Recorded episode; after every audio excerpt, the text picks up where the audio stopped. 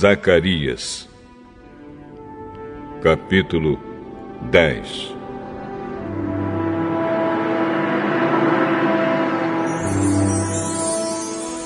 Peçam a Deus, o Senhor, que mande as chuvas da primavera, pois é Ele quem manda as nuvens e a chuva para fazer com que os campos produzam colheitas para todos. Não adianta vocês consultarem os ídolos e os médiums, pois eles só dizem bobagens e mentiras. Os que explicam sonhos são falsos e as suas palavras de consolo não ajudam nada. Por isso, o povo vive aflito e anda sem direção, como ovelhas que não têm pastor. O Senhor Deus diz: Estou irado com os chefes estrangeiros que governam o meu povo e vou castigá-los duramente. Eu, o Senhor Todo-Poderoso, vou tomar conta do meu rebanho, o povo de Judá, e vou fazer com que eles sejam como meu forte cavalo de guerra. Do meio deles irão todos os chefes, líderes militares e governadores do meu povo. Todos juntos vencerão e serão como soldados que pisam seus inimigos na lama das ruas. Lutarão porque eu, o Senhor, estou com eles e derrotarão até os inimigos montados a cavalo.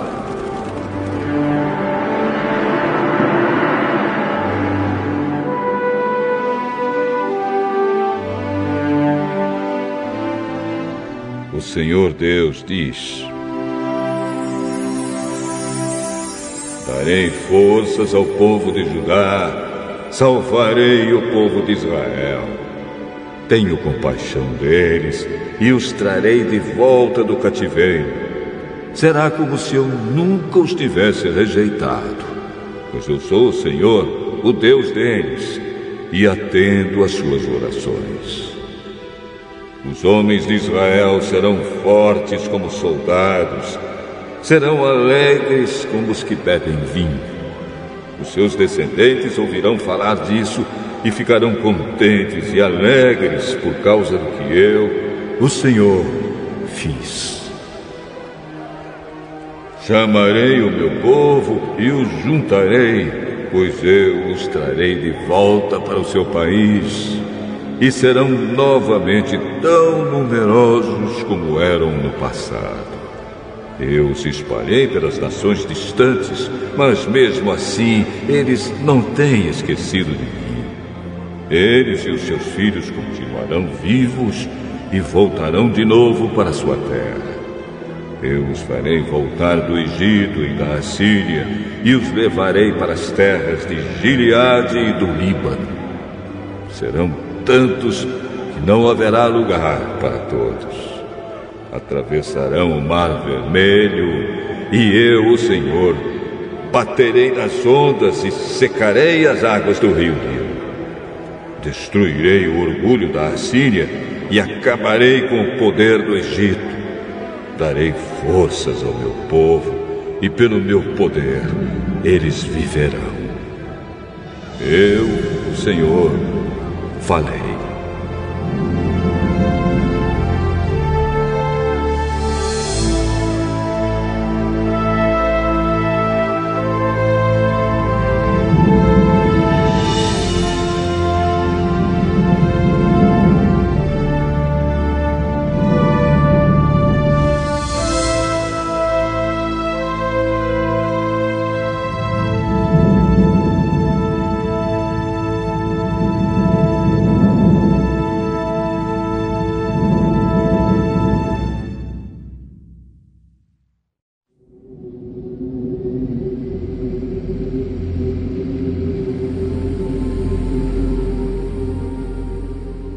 Zacarias, capítulo 11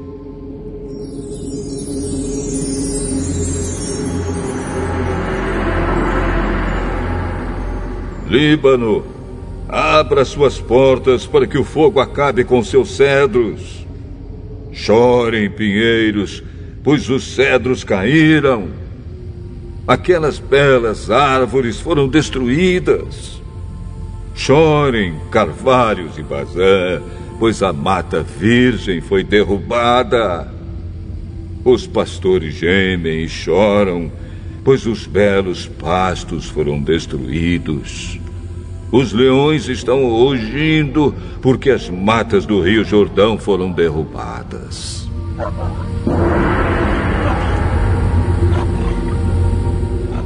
O Senhor, meu Deus, me disse: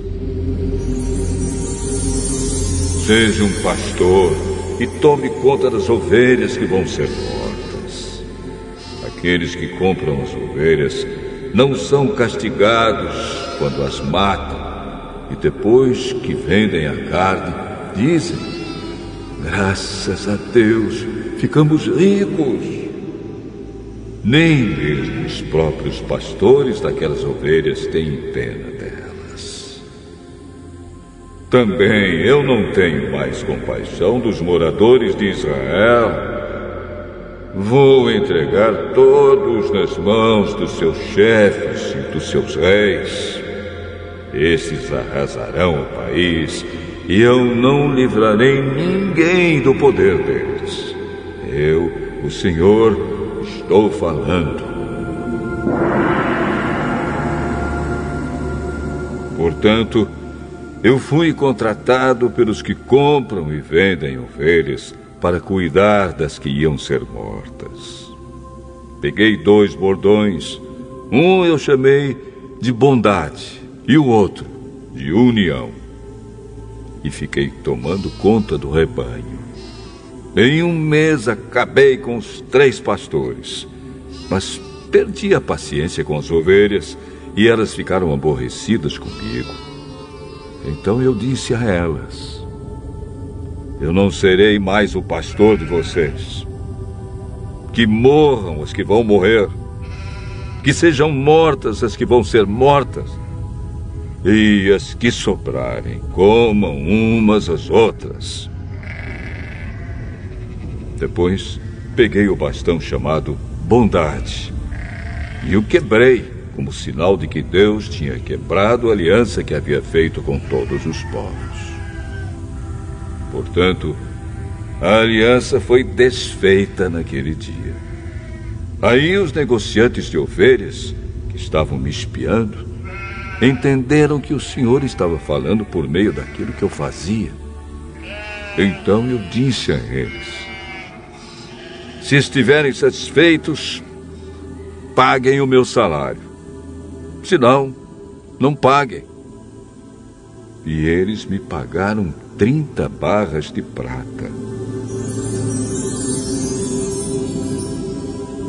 O Senhor Deus me disse: Põe este dinheiro no tesouro do templo.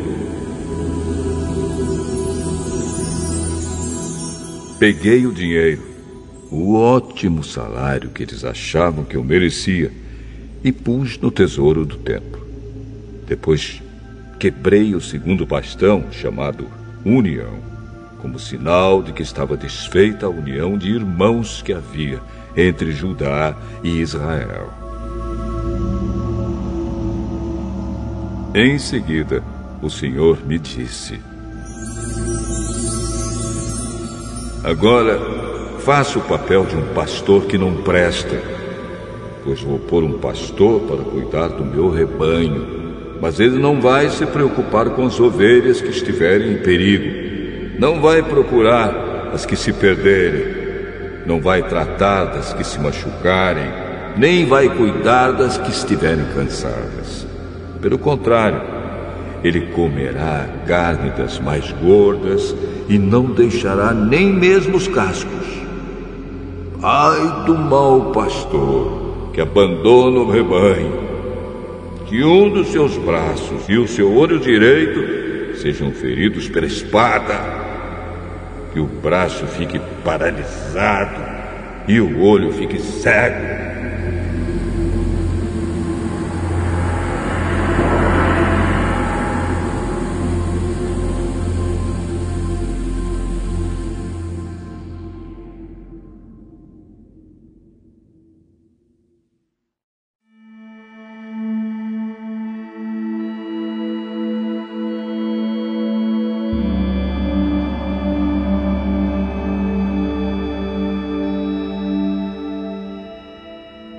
Zacarias, capítulo 12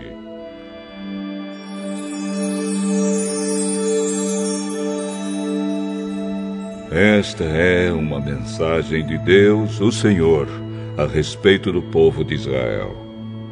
O Senhor, que estendeu os céus, firmou a terra e deu vida a todos, diz: vou fazer com que Jerusalém seja como um copo de vinho para todos os povos vizinhos. Eles beberão e ficarão bêbados. Quando eles atacarem Jerusalém, atacarão também as outras cidades de Judá. Mas naquele dia farei com que Jerusalém seja como uma pedra pesada para todos os povos. Quem tentar levantá-la ficará gravemente ferido. E todas as nações do mundo se juntarão para atacar a cidade de Jerusalém. Mas naquele dia farei com que os cavalos fiquem assustados e com que os soldados da cavalaria fiquem loucos. Protegerei os moradores de Judá e farei com que os cavalos dos inimigos fiquem cegos. Então todas as famílias pensarão assim: o Senhor Todo-Poderoso dá força aos moradores de Jerusalém, que são o seu povo. Naquele dia farei com que as famílias de Judá sejam como brasas num monte de lenha, como uma tocha acesa no meio dos feixes de trigo. Elas destruirão todas as nações que estão ao seu redor. E o povo de Jerusalém viverá seguro na cidade.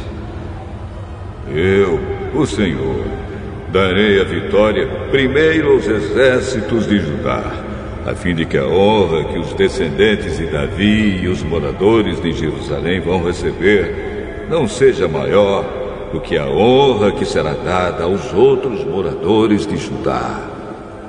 Naquele dia, eu protegerei os moradores de Jerusalém. Os mais fracos entre eles serão tão fortes como o rei Davi. E os descendentes de Davi irão na frente deles, como anjo do Senhor, como o próprio Deus. Naquele dia, destruirei qualquer nação que atacar Jerusalém.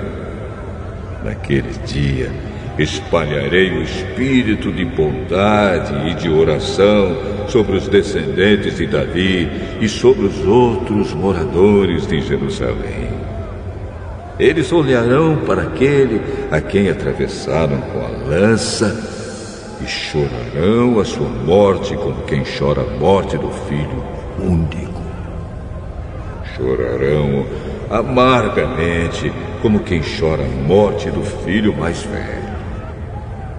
Naquele dia haverá tanto choro em Jerusalém como o choro que há na planície de Megido pelo deus Haddad, Raimon. Todas as famílias do país chorarão. Cada uma chorará sozinha, isto é, a família dos descendentes de Davi, a dos descendentes de Natã, a dos descendentes de Levi, e a dos descendentes de Simei. Cada família chorará sozinha. Os homens chorarão em um lugar e as mulheres em outro.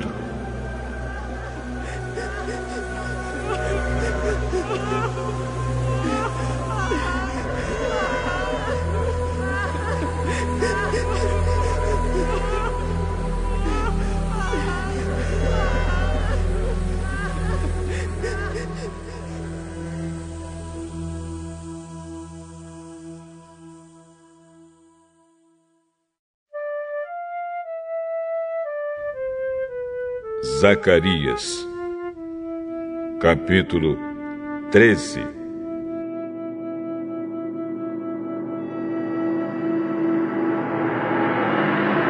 Naquele dia haverá uma fonte jorrando água, E ali os descendentes de Davi e os outros moradores de Jerusalém poderão se lavar de todos os pecados e de todas as impurezas. E no mesmo dia, eu, o Senhor Todo-Poderoso, farei desaparecer da terra de Israel os nomes dos ídolos, e ninguém lembrará mais deles. Também tirarei do país todos os falsos profetas e acabarei com a vontade que o povo tem de adorar ídolos. Quando alguém quiser fazer profecias, os próprios pais lhe dirão: Você vai morrer, pois está dizendo que as suas mentiras são mensagens de Deus, Senhor.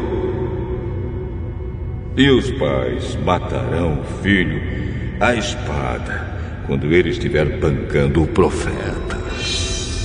Naquele dia, qualquer um que profetizar terá vergonha da sua visão. Ninguém vestirá uma capa de peles de animais para fingir que é profeta.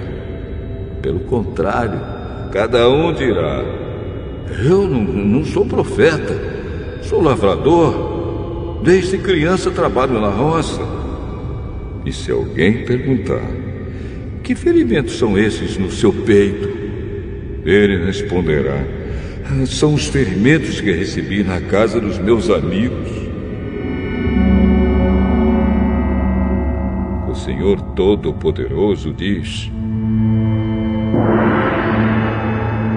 Levante-se, espada, e ataque o meu pastor. Ataque o meu ajudante. Mate o pastor e as ovelhas serão espalhadas. E eu mesmo atacarei os carneirinhos. Dos moradores de Israel, dois terços morrerão, só um terço sobrará com vida. E estes que sobrarem eu farei passar pelo fogo. Eu os purificarei como se purifica a prata e os refinarei como se refina o ouro. Aí eles orarão a mim e eu os atenderei. Direi: Vocês são o meu povo. E eles responderão: O Senhor é o nosso Deus.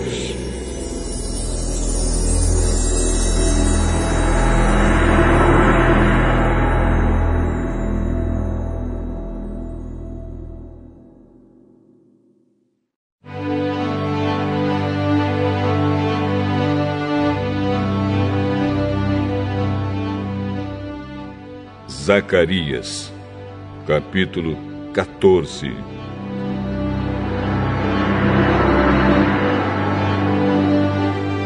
Está chegando o dia em que o Senhor Deus julgará as nações.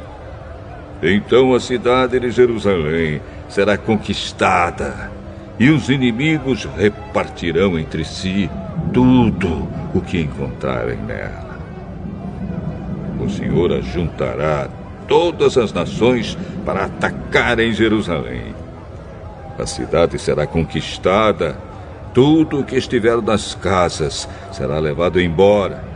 As mulheres serão violentadas e metade dos moradores será levada para o cativeiro.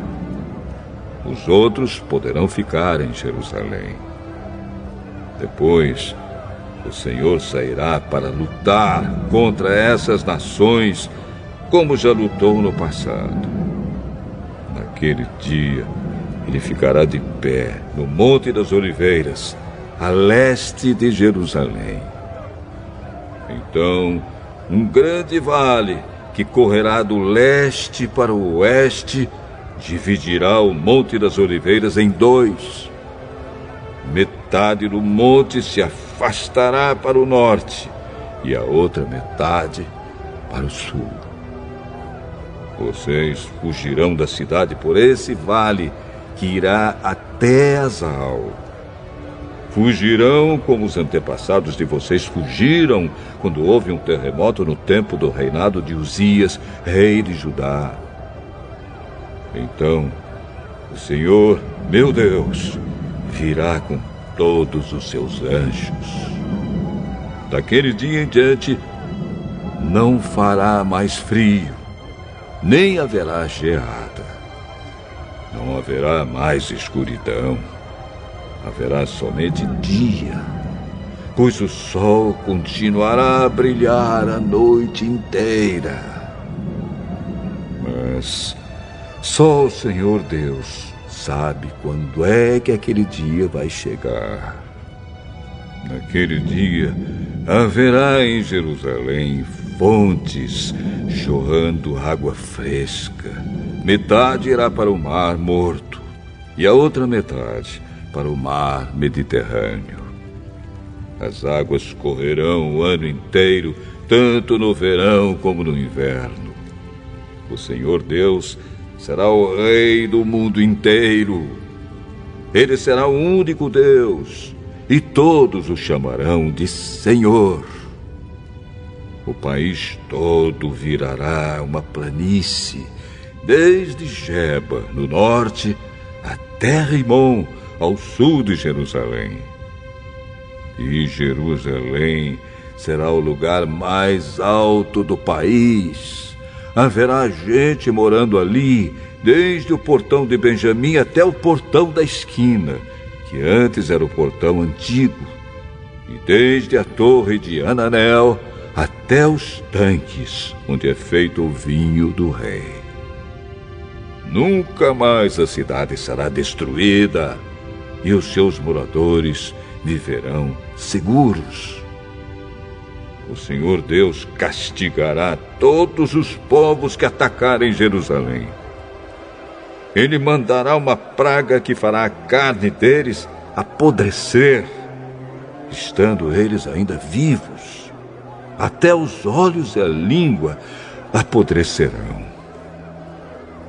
Naquele dia, o Senhor fará com que eles fiquem tão confusos e assustados que cada um agarrará a pessoa que estiver ao seu lado e a atacará. Até os homens de Judá lutarão contra Jerusalém. Serão levadas embora todas as riquezas das nações vizinhas, isto é, grandes quantidades de ouro, prata e roupa. E a mesma praga que Deus vai mandar contra as pessoas vai atacar também os animais dos inimigos. Isto é, os cavalos, as mulas, os camelos e os jumentos. Depois disso, todos os que sobrarem das nações que lutarem contra Jerusalém irão uma vez por ano até lá, a fim de adorar o Senhor Todo-Poderoso como Rei e para comemorar a festa das barracas. Se uma nação não for adorar o Rei, o Senhor Todo-Poderoso, então não cairá chuva naquele país. Se os egípcios não forem até Jerusalém para comemorar a festa das barracas, o Senhor Deus os castigará com a mesma praga que vai mandar sobre as outras nações. Este será o castigo que Deus vai mandar sobre o Egito e sobre qualquer outra nação que não for até Jerusalém para comemorar a festa das barracas. Naquele dia, até nos sininhos das rédeas dos cavalos será escrito isto: separado para o Senhor, e as panelas do templo serão tão sagradas como as bacias que estão em frente do altar.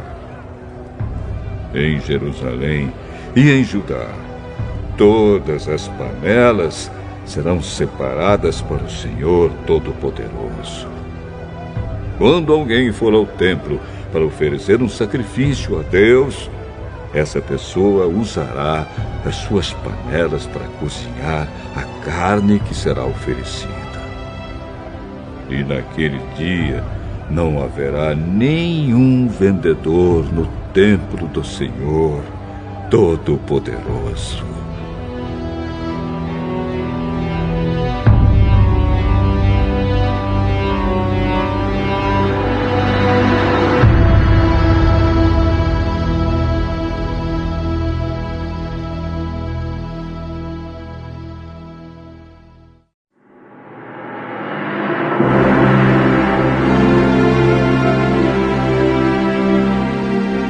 Malaquias, capítulo 1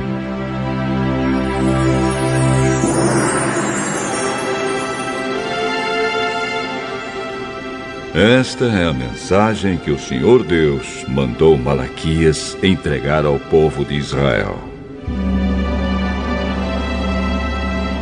O Senhor diz ao seu povo: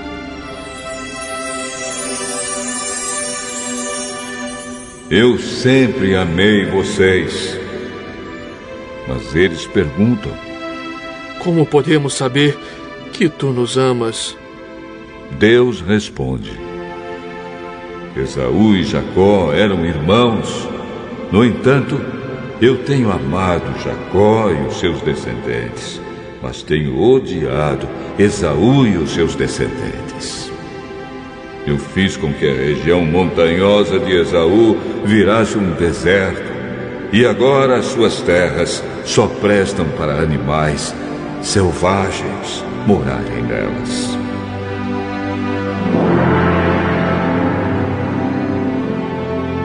Se os descendentes de Esaú, isto é, os edomitas, disserem: As nossas cidades estão em ruínas, mas nós Vamos construí-las de novo. O Senhor Todo-Poderoso responderá: Se eles construírem, eu destruirei. A terra deles será chamada de terra da maldade e de nação com quem o Senhor está irado para sempre. O povo de Israel vai ver isso acontecer e todos dirão: O Senhor é grande e o seu poder vai além das fronteiras de Israel. O Senhor Todo-Poderoso diz aos sacerdotes: O filho respeita o pai, e o escravo respeita o seu senhor. Se eu sou pai de vocês, por que é que vocês não me respeitam? Se eu sou o seu senhor, por que não me temem? Vocês me desprezam, mas mesmo assim perguntam: Como foi que te desprezamos? Foi com alimento impuro que vocês me ofereceram no altar. E vocês ainda perguntam: Como é que estamos te ofendendo? Pois vocês me ofendem quando acham que têm o direito de profanar o meu altar. E me ofendem também porque pensam que não faz mal me oferecerem animais cegos, aleijados ou doentes. Pois procurem oferecer um animal desses ao governador. Acham que ele o aceitaria com prazer e atenderiam os seus pedidos? Eu, o Senhor Todo-Poderoso, falei. Agora, sacerdotes, orem a Deus e peçam que Ele nos abençoe. Mas será que Ele vai atender quando vocês estão apresentando ofertas como essas?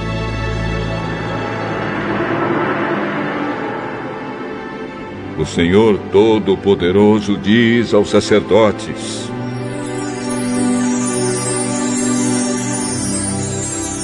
Gostaria que um de vocês fechasse as portas do templo. Assim vocês não acenderiam mais fogo inutilmente no meu altar. Eu não estou satisfeito com vocês. Não vou aceitar as suas ofertas. Eu sou adorado em todos os países do mundo e em todos os lugares queimam incenso em minha honra e me oferecem sacrifícios puros. Todos me honram. Mas vocês me ofendem quando pensam que têm o direito de profanar o meu altar e que os sacrifícios que oferecem não valem nada.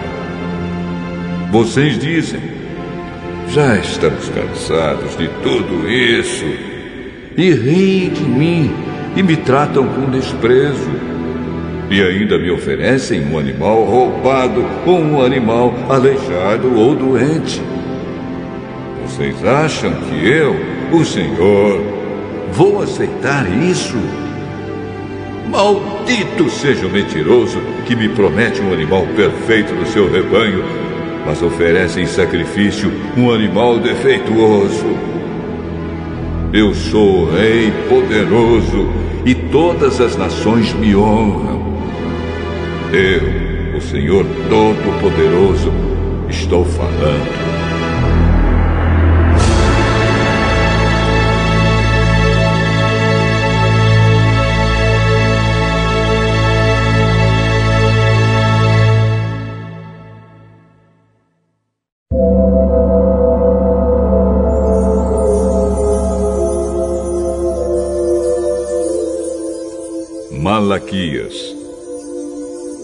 Capítulo 2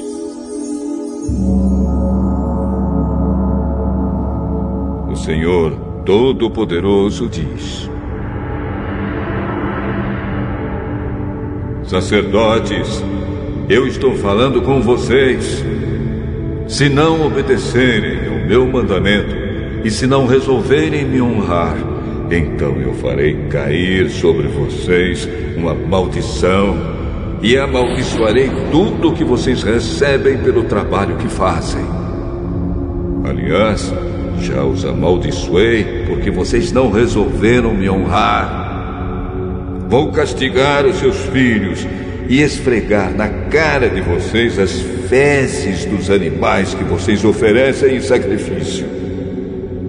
E além disso, vocês serão levados para o lugar onde as fezes são jogadas.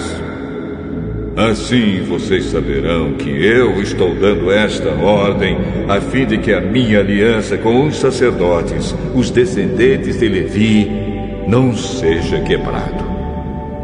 Sou eu, o Senhor Todo-Poderoso, quem está falando. Na aliança que fiz com eles, eu lhes prometi vida e paz. Fiz o que tinha prometido para que eles me respeitassem. E de fato, eles me respeitaram e temeram. Ensinavam sempre o que era direito e nunca o que era errado. Viviam em paz comigo, faziam o que é certo e ajudaram muitos a deixarem o caminho da maldade. Os sacerdotes devem ensinar a verdade a meu respeito, e todos devem pedir conselho a eles para saber o que é direito, pois os sacerdotes são os mensageiros do Senhor Todo-Poderoso.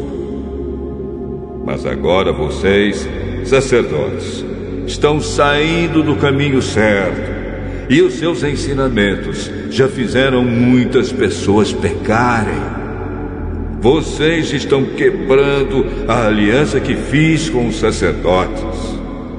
Por isso, eu vou fazer com que o povo os despreze e rejeite, pois vocês não me obedecem.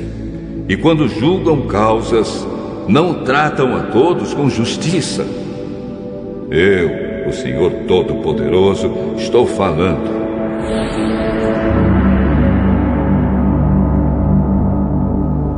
Não é verdade que todos temos o mesmo Pai?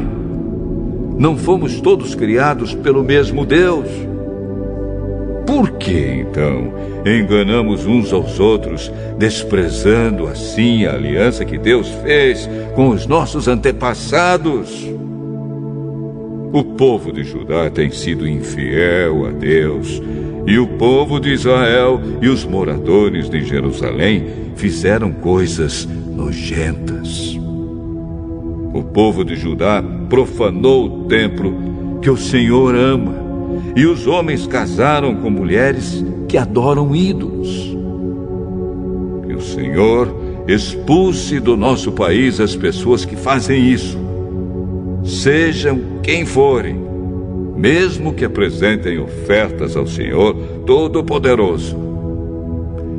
Existe outra coisa que vocês fazem. Gemem e choram, cobrindo de lágrimas o altar de Deus, porque ele já não aceita mais os sacrifícios que vocês oferecem. E cada um de vocês pergunta: por quê? É porque Deus sabe que você tem sido infiel à sua esposa, a mulher com quem casou quando era moço.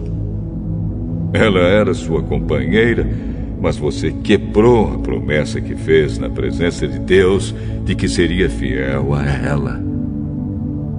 Não é verdade que Deus criou um único ser, feito de carne e de espírito. E o que é que Deus quer dele? Que tenha filhos que sejam dedicados a Deus. Portanto, tenham cuidado para que nenhum de vocês seja infiel à sua mulher. Pois o Senhor Todo-Poderoso de Israel diz: Eu odeio o divórcio eu odeio o homem que faz uma coisa tão cruel assim. Portanto, tenham cuidado e que ninguém seja infiel à sua mulher. Vocês falam demais e o Senhor está cansado de toda essa conversa. Mas vocês ainda perguntam: como foi que fizemos com que Deus ficasse cansado? Foi por dizerem assim. O Senhor Deus pensa que os que fazem maldades são bons e, de fato, Deus gosta deles. Então vocês perguntam: onde está o Deus justo?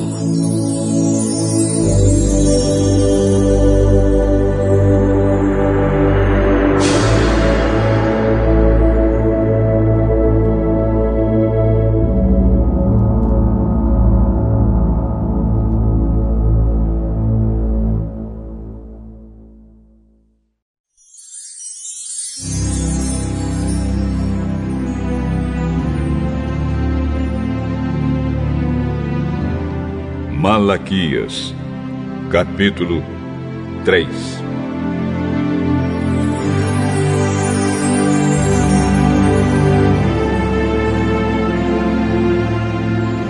O Senhor Todo-Poderoso diz: Eu enviarei o meu mensageiro para preparar o meu caminho. E o Senhor, a quem vocês estão procurando, vai chegar de repente ao seu tempo.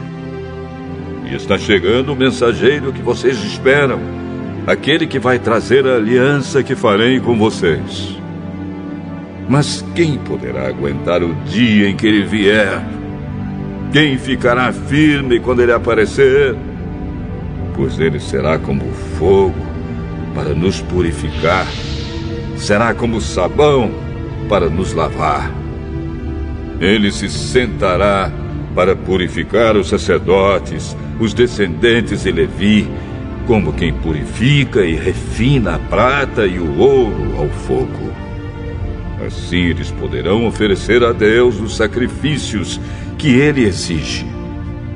Então as ofertas trazidas pelo povo de Judá e pelos moradores de Jerusalém agradarão a Deus, como acontecia nos tempos passados. Senhor Todo-Poderoso diz ao seu povo: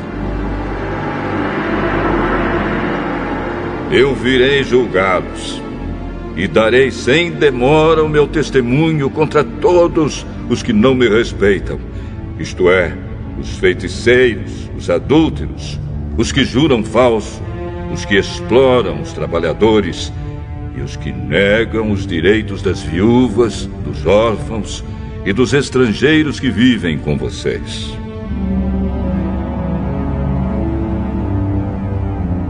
O Senhor diz: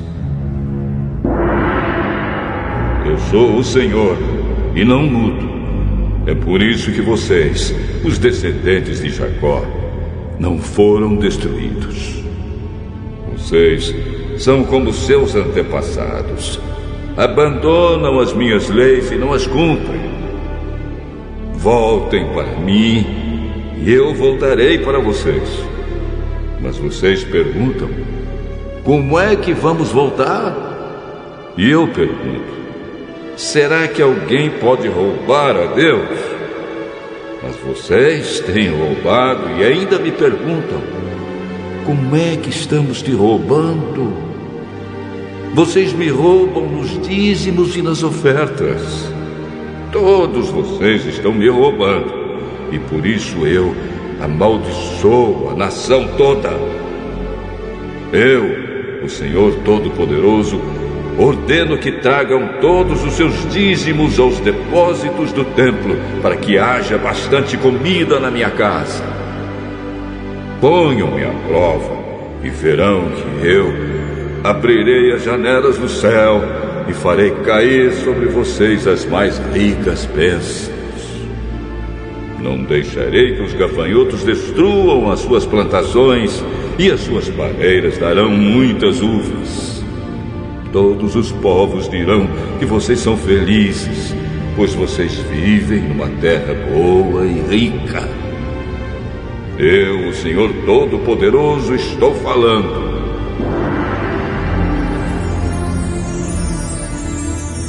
Senhor diz: Vocês falaram mal de mim e ainda perguntam: O que foi que falamos contra ti? Vocês dizem: Não vale a pena servir a Deus. Não adianta nada a gente fazer o que o Senhor Todo-Poderoso manda ou vestir roupas de luto para mostrar a Ele que estamos arrependidos. É fácil notar que os orgulhosos são felizes e a gente vê que tudo dá certo para os maus. Quando põe o Senhor à prova, eles não são castigados. Então os que temiam o Senhor falaram uns com os outros, e ele escutou com atenção o que estavam dizendo. E na presença dele foram escritos num livro os nomes dos que respeitavam a Deus e o adoravam. O Senhor Todo-Poderoso diz: Eles serão o meu povo. Quando chegar o dia que estou preparando, eles serão o meu próprio povo. Eu terei compaixão deles como um pai tem compaixão do filho que lhe obedece. E mais uma vez o meu povo verá a diferença entre o que acontece com as pessoas boas e com as más entre os que me servem e os que não me obedecem.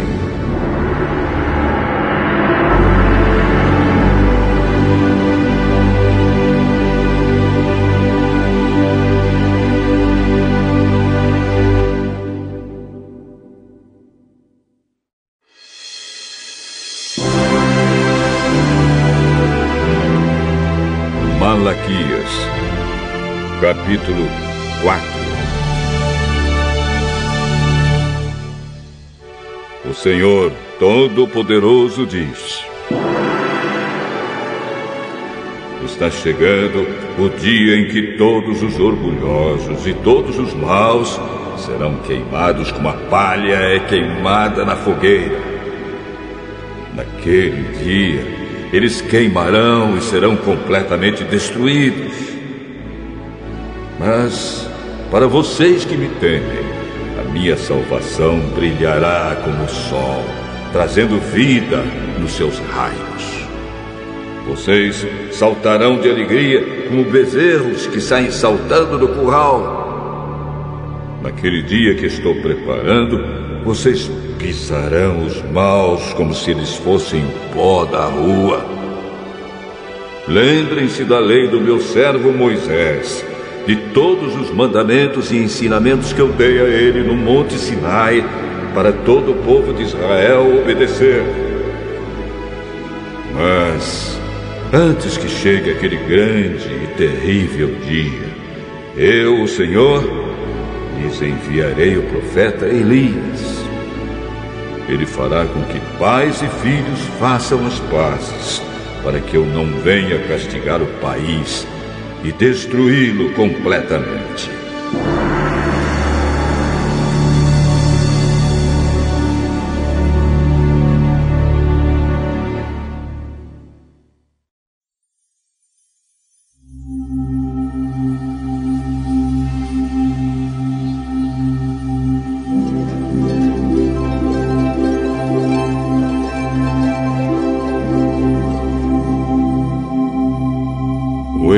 Evangelho de Mateus, capítulo 1 Esta é a lista dos antepassados de Jesus Cristo, descendente de Davi, que era descendente de Abraão. Abraão foi pai de Isaque, Isaque foi pai de Jacó, e Jacó foi pai de Judá e dos seus irmãos. Judá foi pai de Pérez e de Zera, e a mãe deles foi Tamar. Pérez foi pai de Esrom, que foi pai de Arão. Arão foi pai de Aminadab, que foi pai de Nazom, que foi pai de Salmão. Salmão foi pai de Boaz, e a mãe de Boaz foi Raabe. Boaz foi pai de Obed, e a mãe de Obed foi Ruth. Obed foi pai de Jessé, que foi pai do rei Davi. Davi e a mulher que tinha sido esposa de Urias foram os pais de Salomão. Salomão foi pai de Roboão, que foi pai de Abias, que foi pai de Asa. Asa foi pai de Josafá, que foi pai de Jorão, que foi pai de Uzias. Uzias foi pai de Jotão, que foi pai de Acás, que foi pai de Ezequias. Ezequias foi pai de Manassés, que foi pai de Amon, que foi pai de Josias. Josias foi pai de Jeconias e dos seus irmãos, no tempo em que os israelitas foram levados como prisioneiros para a Babilônia. Depois que o povo foi levado para a Babilônia, Jeconias foi pai de Salatiel, que foi pai de Zorobabel. Zorobabel foi pai de Abiúde, que foi pai de Eliaquim, que foi pai de Azor. Azor foi pai de Sadoc, que foi pai de Aquim, que foi pai de Eliude. Eliude foi pai de Eleazar, que foi pai de Matã, que foi pai de Jacó. Jacó foi pai de José, marido de Maria, e ela foi a mãe de Jesus, chamado Messias.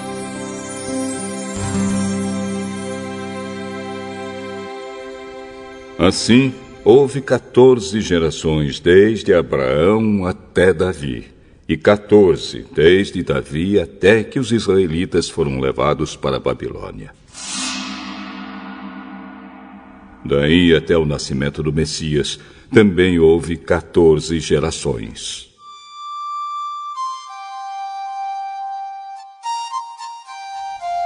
O nascimento de Jesus Cristo foi assim.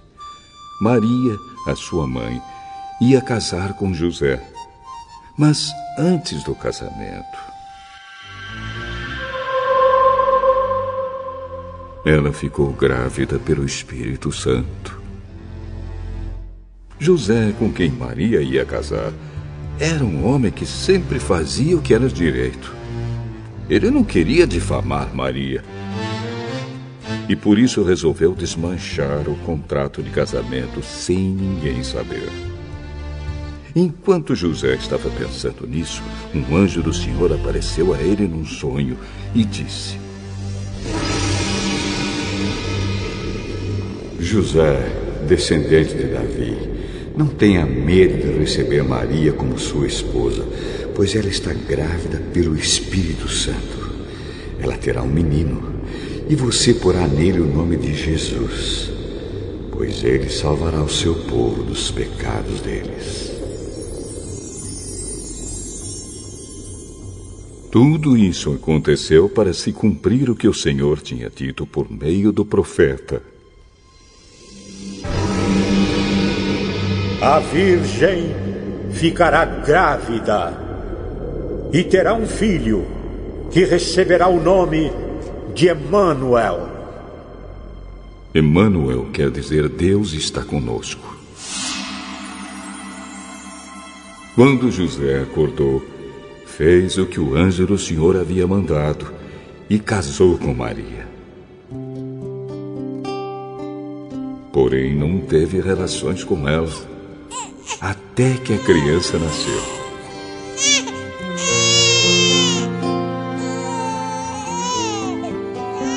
José pôs no menino o nome de Jesus.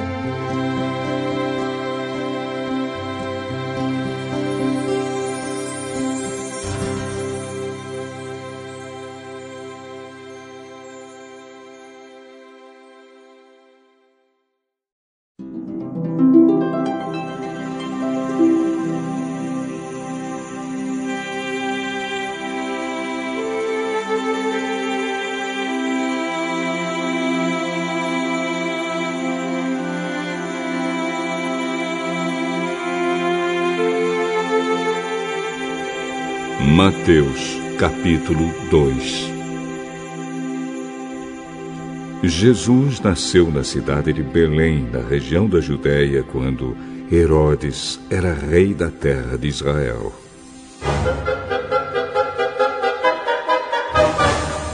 Nesse tempo, alguns homens que estudavam as estrelas vieram do Oriente e chegaram a Jerusalém.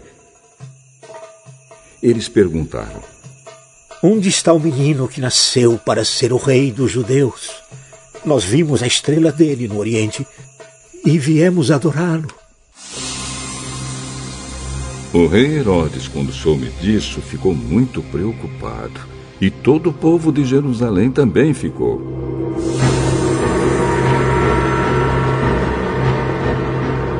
Então Herodes reuniu os chefes dos sacerdotes e os mestres da lei e perguntou onde devia nascer o Messias. Eles responderam: Na cidade de Belém, na região da Judéia. Pois o profeta escreveu o seguinte: Você, Belém, da terra de Judá, de modo nenhum é a menor entre as principais cidades de Judá, pois de você sairá o líder que guiará o meu povo de Israel. Herodes então chamou os visitantes do Oriente para uma reunião secreta e perguntou qual o tempo exato em que a estrela havia aparecido. E eles disseram. Depois os mandou a Belém com a seguinte ordem: Vão e procurem informações bem certas sobre o menino. E quando encontrarem, me avisem, para eu também ir adorá-lo. Depois de receberem a ordem do rei, os visitantes foram embora.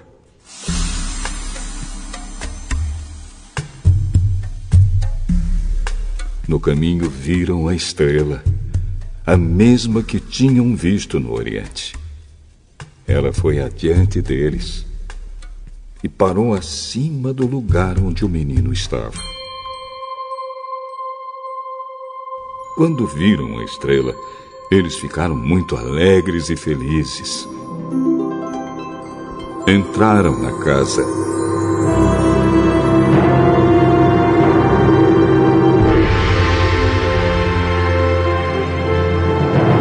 E encontraram o menino com Maria, a sua mãe.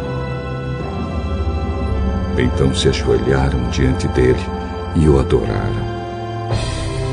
Depois abriram seus cofres e lhe ofereceram presentes: ouro, incenso e mirra. E num sonho, Deus os avisou que não voltassem para falar com Herodes. Por isso voltaram para sua terra por outro caminho. Depois que os visitantes foram embora, um anjo do Senhor apareceu num sonho a José e disse: Levante-se, pegue a criança e a sua mãe e fuja para o Egito. Fiquem lá, até eu avisar, pois Herodes está procurando a criança para matá-la.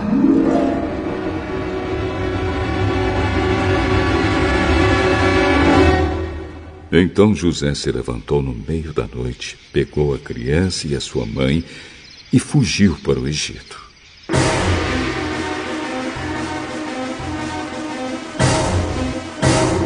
E eles ficaram lá até a morte de Herodes.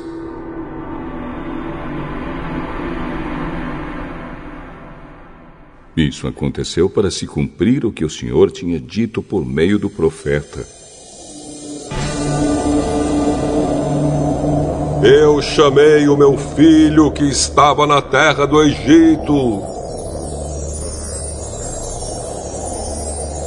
Quando Herodes viu que os visitantes do Oriente o haviam enganado, ficou com muita raiva.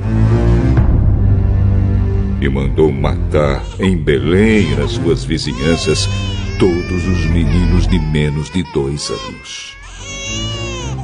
Ele fez isso de acordo com a informação que havia recebido sobre o tempo em que a estrela havia aparecido. Assim se cumpriu o que o profeta Jeremias tinha dito. Ouviu-se um som em Ramá, o som de um choro amargo. Era Raquel chorando pelos seus filhos. Ela não quis ser consolada, pois todos estavam mortos. Depois que Herodes morreu, um anjo do Senhor apareceu num sonho a José no Egito e disse: Levante-se, pegue a criança e a sua mãe e volte para a terra de Israel, pois as pessoas que queriam matar o menino já morreram. Então José se levantou, pegou a criança e a sua mãe e voltou para a terra de Israel. Mas quando ficou sabendo que Arquelau, filho do rei Herodes, estava governando a Judéia no lugar do seu pai, teve medo de ir morar lá. Depois de receber num sonho mais instruções, José foi para a região da Galiléia e ficou morando numa cidade chamada Nazaré. Isso aconteceu para se cumprir o que os profetas tinham dito. Messias será chamado de Nazareno.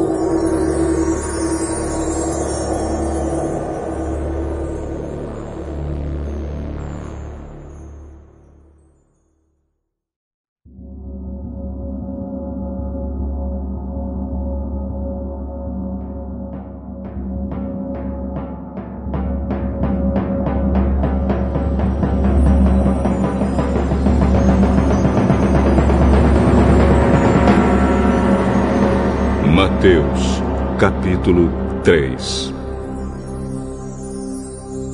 Naquele tempo, João Batista foi para o deserto da Judéia e começou a pregar, dizendo: Arrependam-se dos seus pecados, porque o reino dos céus está perto.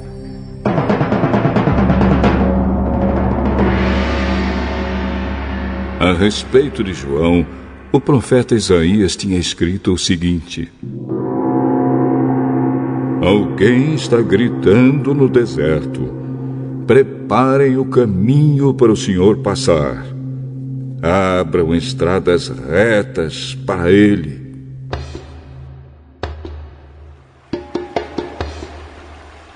João usava uma roupa feita de pelos de camelo e um cinto de couro, e comia gafanhotos e mel do mato. Os moradores de Jerusalém, da região da Judéia, e de todos os lugares em volta do Rio Jordão iam ouvi-lo. Eles confessavam seus pecados e João os batizava no Rio Jordão.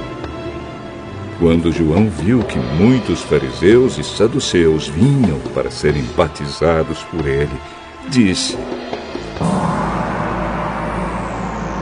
Ninhada de cobras venenosas!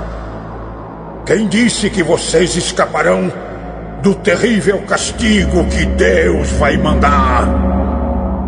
Façam coisas que mostrem que vocês se arrependeram dos seus pecados. E não digam uns aos outros: Abraão é nosso antepassado. Pois eu afirmo a vocês que até destas pedras Deus pode fazer descendentes de Abraão. O machado já está pronto para cortar as árvores pela raiz. Toda árvore que não dá frutas boas será cortada e jogada no fogo. Eu os batizo com água para mostrar que vocês se arrependeram dos seus pecados. Mas aquele que verá depois de mim os batizará com o Espírito Santo e fogo. Ele é mais importante do que eu.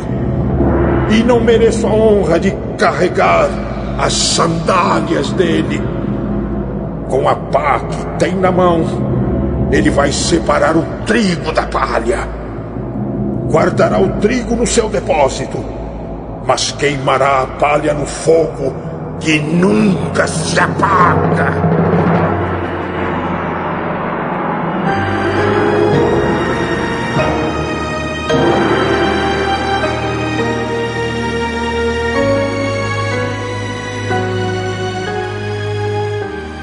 Naqueles dias, Jesus foi da Galiléia até o Rio Jordão, a fim de ser batizado por João Batista. Mas João tentou convencê-lo a mudar de ideia. Eu é que preciso ser batizado por você. E você está querendo que eu o batize? Deixe que seja assim agora, pois é dessa maneira que faremos tudo o que Deus quer.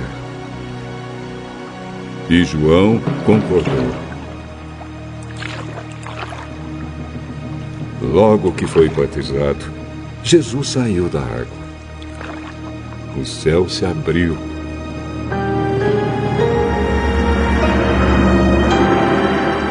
E Jesus viu o Espírito de Deus descer como uma pomba e pousar sobre ele. E do céu veio uma voz: Este é o meu filho querido que me dá muita alegria.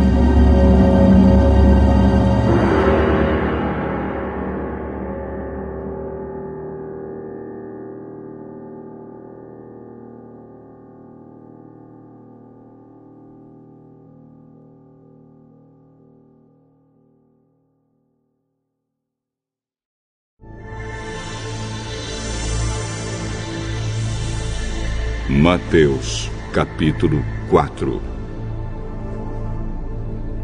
Então o Espírito Santo levou Jesus ao deserto para ser tentado pelo diabo. E depois de passar quarenta dias e quarenta noites sem comer, Jesus estava com fome. Então o diabo chegou perto dele e disse: Se você é o filho de Deus, Mande que estas pedras virem pão. As Escrituras Sagradas afirmam: o ser humano não vive só de pão, mas vive de tudo que Deus diz. Em seguida, o diabo levou Jesus até Jerusalém, a Cidade Santa, e o colocou no lugar mais alto do templo. Então disse: se você é o filho de Deus, jogue-se daqui. Pois as Escrituras Sagradas afirmam: Deus mandará que os seus anjos cuidem de você.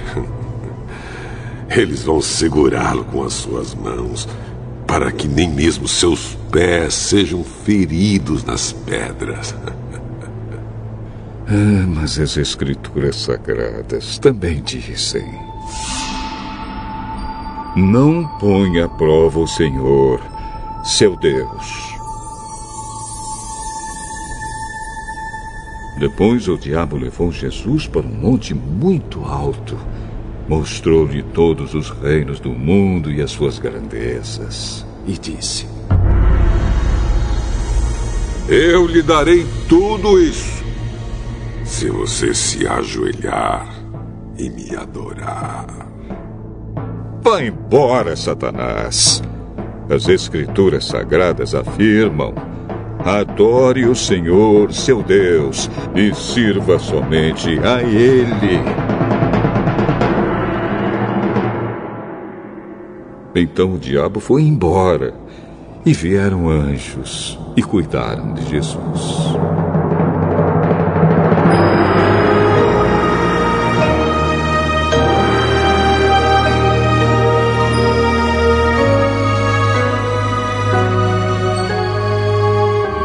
Quando Jesus soube que João tinha sido preso, foi para a região da Galiléia.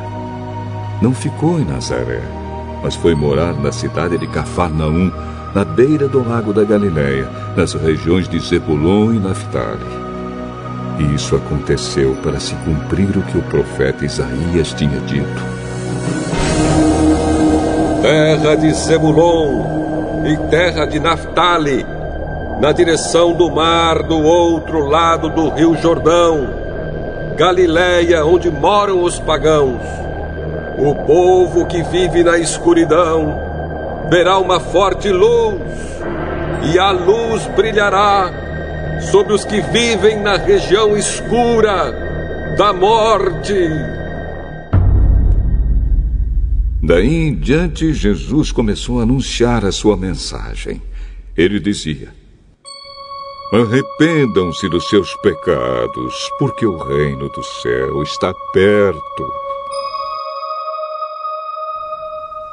Jesus estava andando pela beira do lago da Galileia quando viu dois irmãos que eram pescadores.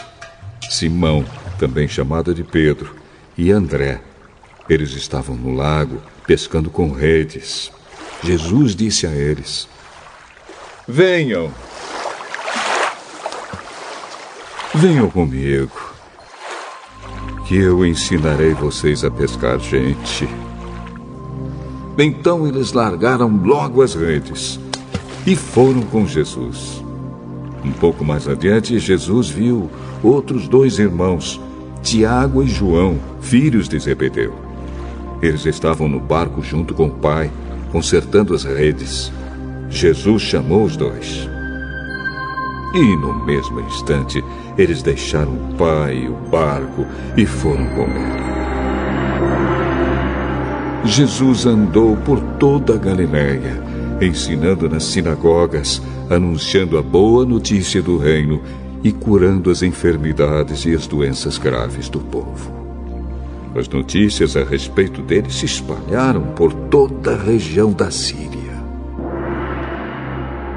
Por isso o povo levava a Jesus pessoas que sofriam de várias doenças e de todos os tipos de males, isto é, epiléticos, paralíticos e pessoas dominadas por demônios.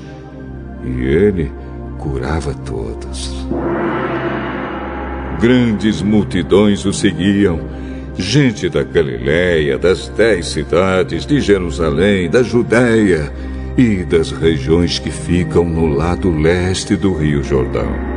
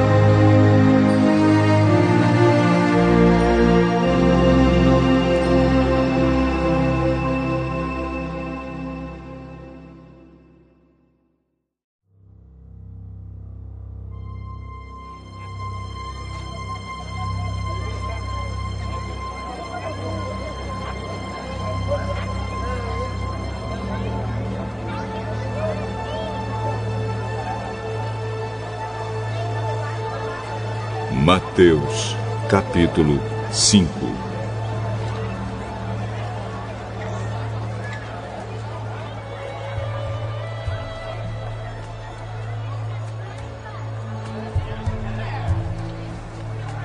Quando Jesus viu aquelas multidões, subiu um monte e sentou-se. Os seus discípulos chegaram perto dele e ele começou a ensiná-los. Felizes as pessoas que sabem que são espiritualmente pobres, pois o reino do céu é delas. Felizes as pessoas que choram, pois Deus as consolará. Felizes as pessoas humildes, pois receberão o que Deus tem prometido. Felizes as pessoas que têm fome e sede de fazer a vontade de Deus, pois Ele as deixará completamente satisfeitas. Felizes as pessoas que têm misericórdia dos outros, pois Deus terá misericórdia delas. Felizes as pessoas que têm o coração puro, pois elas verão a Deus. Felizes as pessoas que trabalham pela paz, pois Deus as tratará como seus filhos. Felizes as pessoas que sofrem perseguições por fazerem a vontade de Deus, pois o reino do céu é delas. Felizes são vocês quando os insultam, perseguem e dizem todo tipo de calúnia contra vocês por serem meus seguidores. Fiquem alegres e felizes, pois uma grande recompensa está guardada no céu para vocês. Porque foi assim mesmo que perseguiram os profetas que viveram antes de vocês. Vocês são o sal para a humanidade. Mas, se o sal perde o gosto, deixa de ser sal e não serve para mais nada. É jogado fora e pisado pelas pessoas que passam. Vocês são a luz para o mundo. Não se pode esconder uma cidade construída sobre um monte. Ninguém acende uma lamparina para colocá-la debaixo de um cesto. Pelo contrário, ela é colocada no lugar próprio para que ilumine todos os que estão na casa. Assim também a luz de vocês deve brilhar para que os outros vejam as coisas boas que vocês fazem e louvem o Pai de vocês, que está no céu.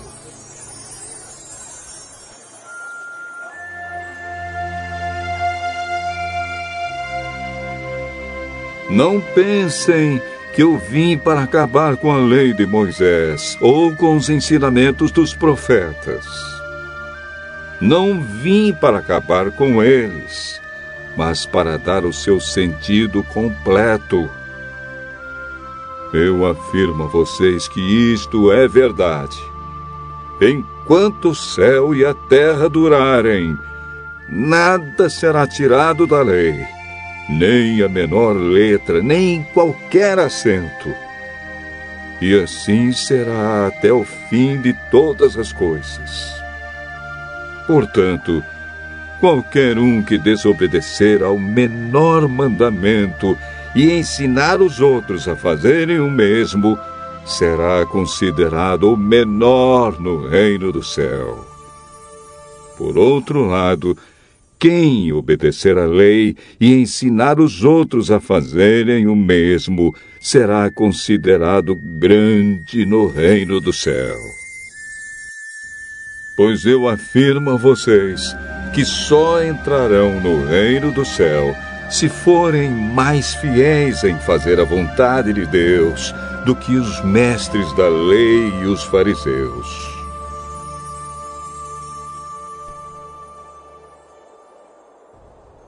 Vocês ouviram o que foi dito aos seus antepassados.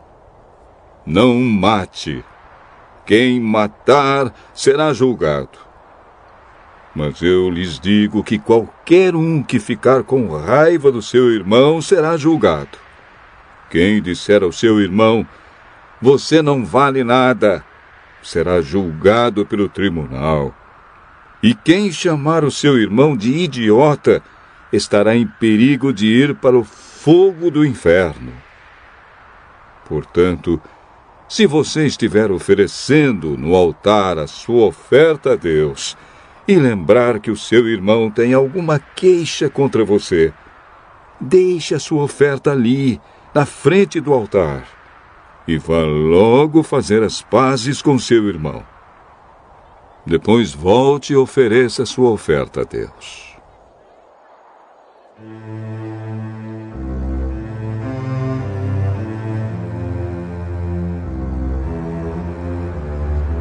Se alguém fizer uma acusação contra você e levá-lo ao tribunal, entre em acordo com essa pessoa enquanto ainda é tempo, antes de chegarem lá. Porque depois de chegarem ao tribunal, você será entregue ao juiz. O juiz o entregará ao carcereiro e você será jogado na cadeia. Eu afirmo a você que isto é verdade. Você não sairá dali enquanto não pagar a multa toda.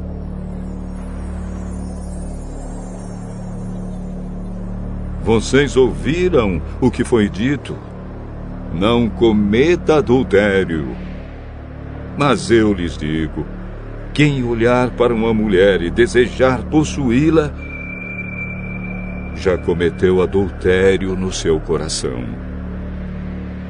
Portanto, se o seu olho direito faz com que você peque, arranque-o e jogue-o fora. Pois é melhor perder uma parte do seu corpo do que o corpo inteiro ser atirado no inferno. Se a sua mão direita faz com que você peque, corte-a e jogue-a fora pois é melhor perder uma parte do seu corpo do que o corpo inteiro ir para o inferno. Foi dito também: quem mandar a sua esposa embora deverá dar a ela um documento de divórcio.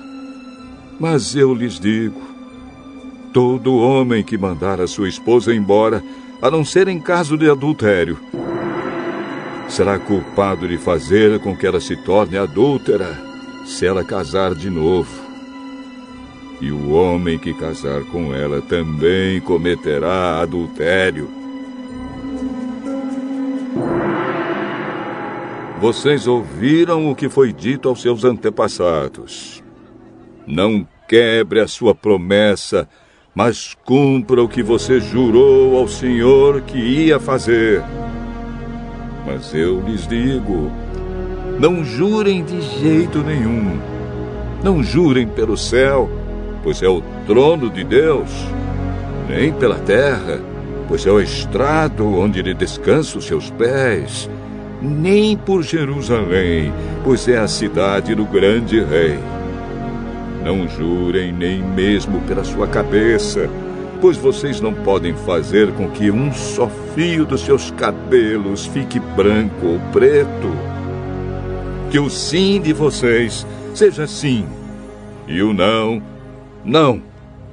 Pois qualquer coisa mais que disserem vem do maligno. Vocês ouviram o que foi dito.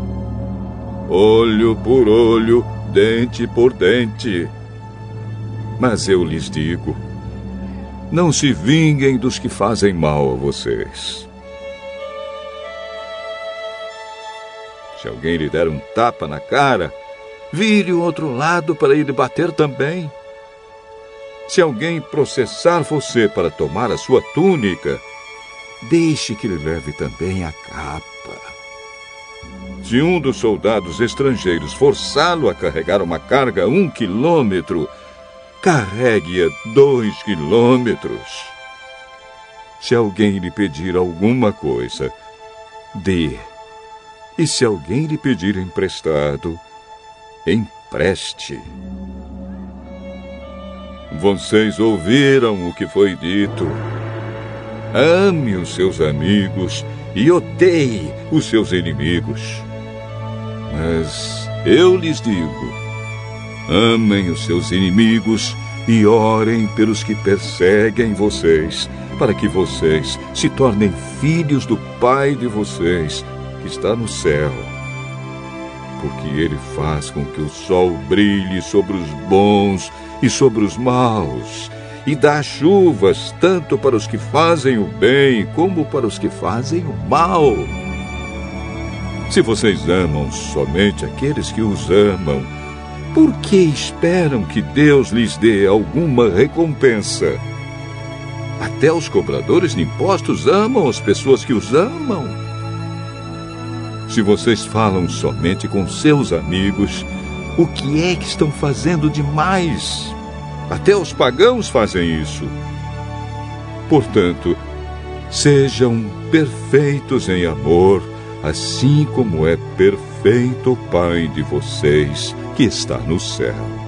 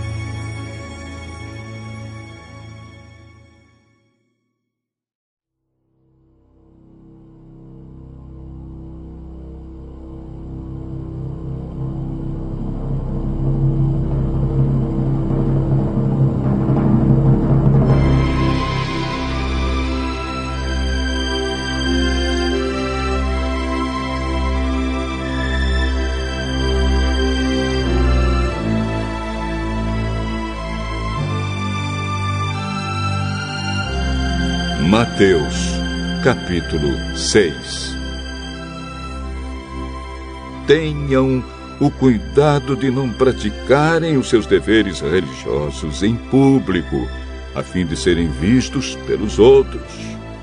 Se vocês agirem assim, não receberão nenhuma recompensa do Pai de vocês, que está no céu. Quando você der alguma coisa a uma pessoa necessitada, não fique contando o que fez, como os hipócritas fazem nas sinagogas e nas ruas. Eles fazem isso para serem elogiados pelos outros. Eu afirmo a vocês que isto é verdade. Eles já receberam a sua recompensa. Mas você quando ajudar alguma pessoa necessitada, faça isso de tal modo que nem mesmo seu amigo mais íntimo fique sabendo do que você fez. Isso deve ficar em segredo. E o seu pai, que vê o que você faz em segredo, lhe dará a recompensa.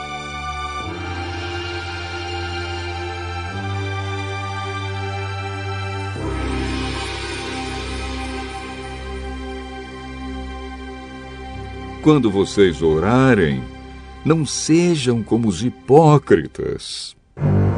Eles gostam de orar de pé nas sinagogas e nas esquinas das ruas para serem vistos pelos outros. Eu afirmo a vocês que isto é verdade. Eles já receberam a sua recompensa. Mas você, quando orar, Vá para o seu quarto, feche a porta e ore ao seu pai, que não pode ser visto. E o seu pai, que vê o que você faz em segredo, lhe dará a recompensa.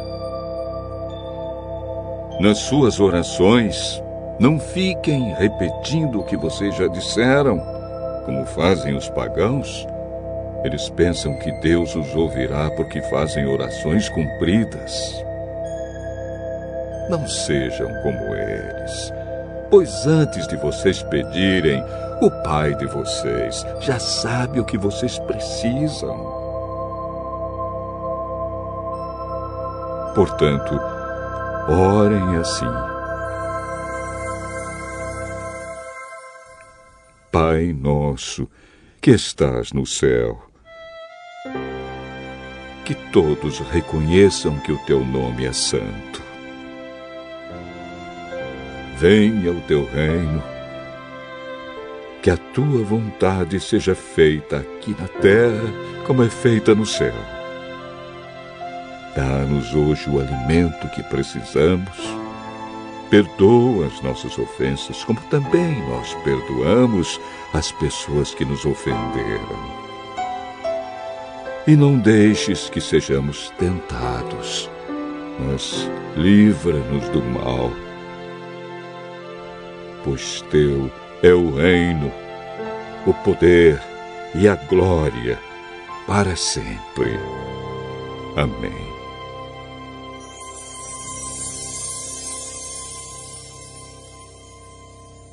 Porque, se vocês perdoarem as pessoas que ofenderem vocês, o Pai de vocês, que está no céu, também perdoará vocês.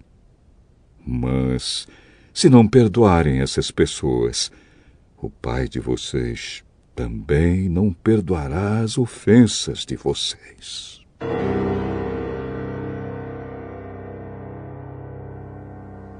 Quando vocês jejuarem, não façam uma cara triste, como fazem os hipócritas, pois eles fazem isso para todos saberem que eles estão jejuando. Eu afirmo a vocês que isto é verdade. Eles já receberam a sua recompensa.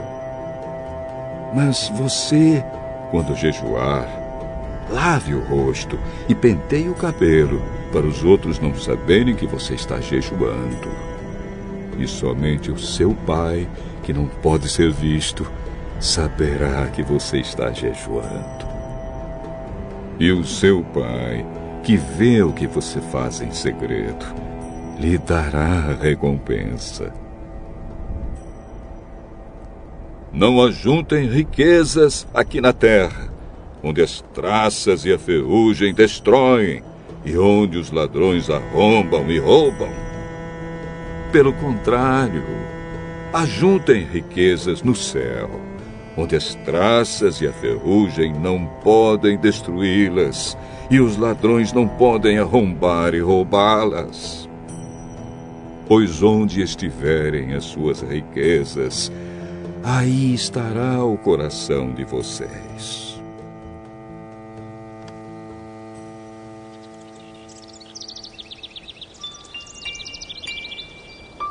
Os olhos são como uma luz para o corpo.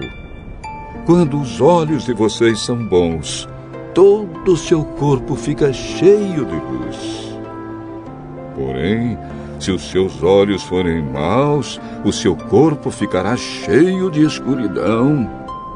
Assim, se a luz que está em você virar escuridão, como será terrível essa escuridão!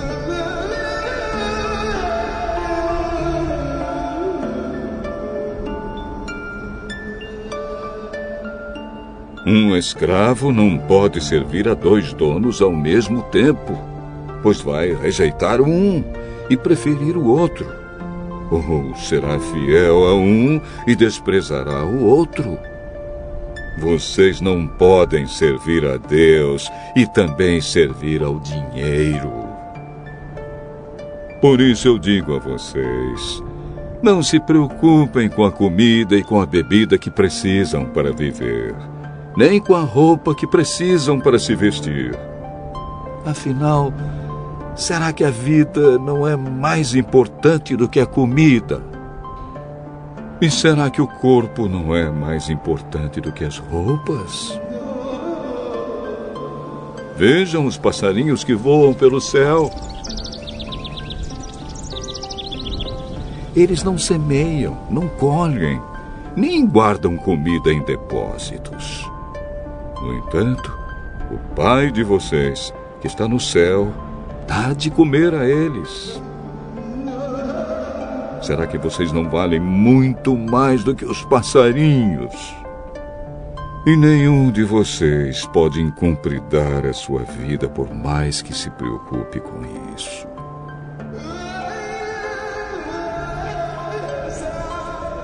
E por que vocês se preocupam com roupas? Vejam como crescem as flores do campo. Elas não trabalham, nem fazem roupas para si mesmas. Mas eu afirmo a vocês que nem mesmo Salomão, sendo tão rico, usava roupas tão bonitas como essas flores. É Deus quem veste a erva do campo, que hoje dá flor e amanhã desaparece queimada no forno. Então, é claro que ele vestirá também vocês, que têm uma fé tão pequena. Portanto, não fiquem preocupados perguntando: onde é que vamos arranjar comida? Ou onde é que vamos arranjar bebida?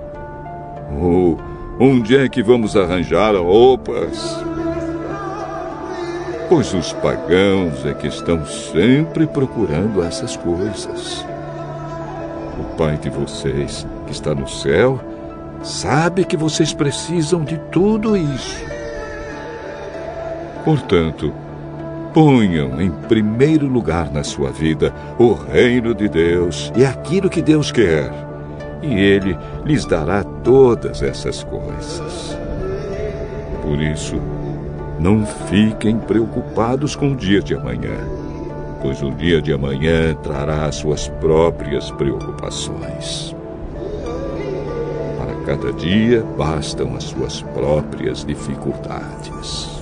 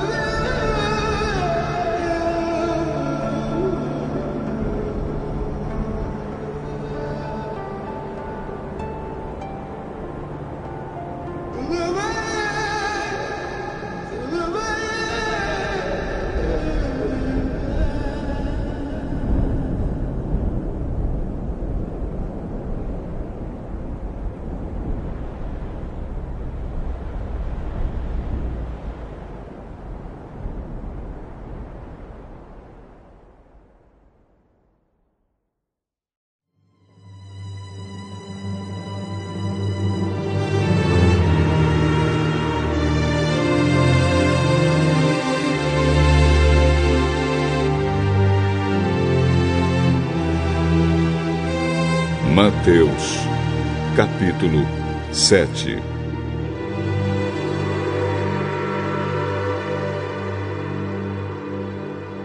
Não julguem os outros para vocês não serem julgados por Deus.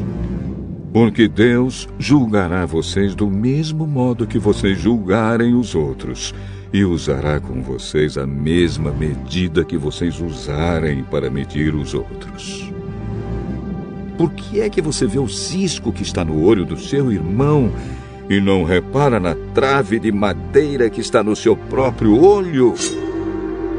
Como é que você pode dizer ao seu irmão: Me deixa tirar esse cisco do seu olho, quando você está com uma trave no seu próprio olho?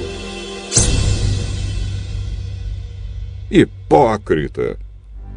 Tire primeiro a trave que está no seu olho e então poderá ver bem para tirar o cisco que está no olho do seu irmão. Não deem para os cachorros o que é sagrado, pois eles se virarão contra vocês e os atacarão. Não joguem as suas pérolas para os porcos, pois eles as pisarão.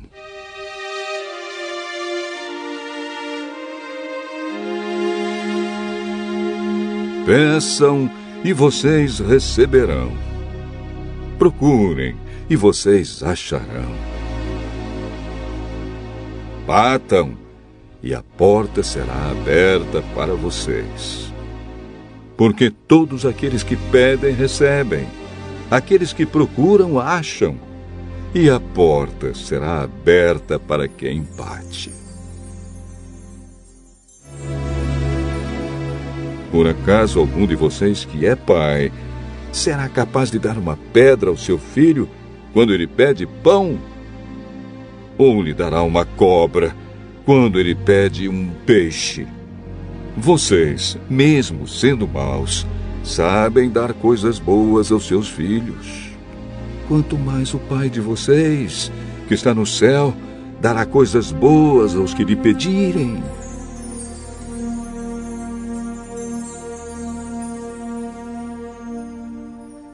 Façam aos outros o que querem que eles façam a vocês. Pois isso é o que querem dizer a lei de Moisés e os ensinamentos dos profetas. Entrem pela porta estreita, porque a porta larga e o caminho fácil levam para o inferno. E há muitas pessoas que andam por esse caminho. A porta estreita e o caminho difícil levam para a vida. E poucas pessoas encontram esse caminho. Cuidado com os falsos profetas. Eles chegam disfarçados de ovelhas, mas por dentro são lobos selvagens. Vocês os conhecerão pelo que eles fazem. Os espinheiros não dão uvas, e os pés de urtiga não dão figos. Assim, toda árvore boa dá frutas boas, e a árvore que não presta dá frutas ruins. A árvore boa não pode dar frutas ruins, e a árvore que não presta não pode dar frutas boas. Toda árvore que não dá frutas boas é cortada e jogada no fogo.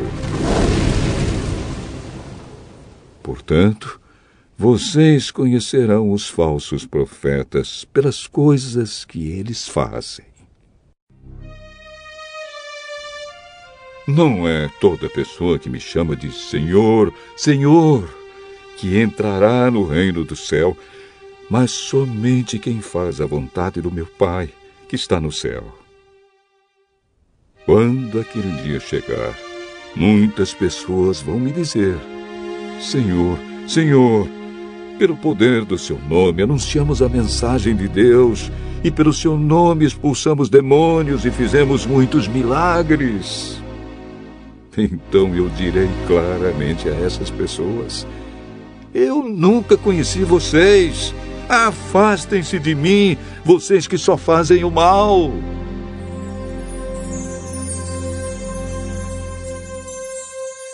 Quem ouve esses meus ensinamentos e vive de acordo com eles, é como um homem sábio que construiu a sua casa na rocha. Caiu a chuva, vieram as enchentes, e o vento soprou com força contra aquela casa.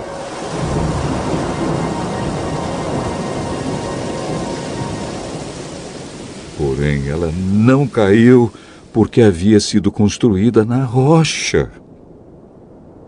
Quem ouve esses meus ensinamentos e não vive de acordo com eles é como um homem sem juízo que construiu a sua casa na areia. Caiu a chuva, vieram as enchentes e o vento soprou com força contra aquela casa.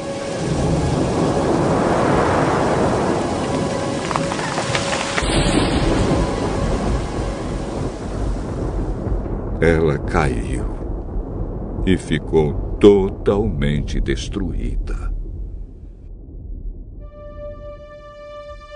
Quando Jesus acabou de falar, as multidões estavam admiradas com a sua maneira de ensinar. Ele não era como os mestres da lei.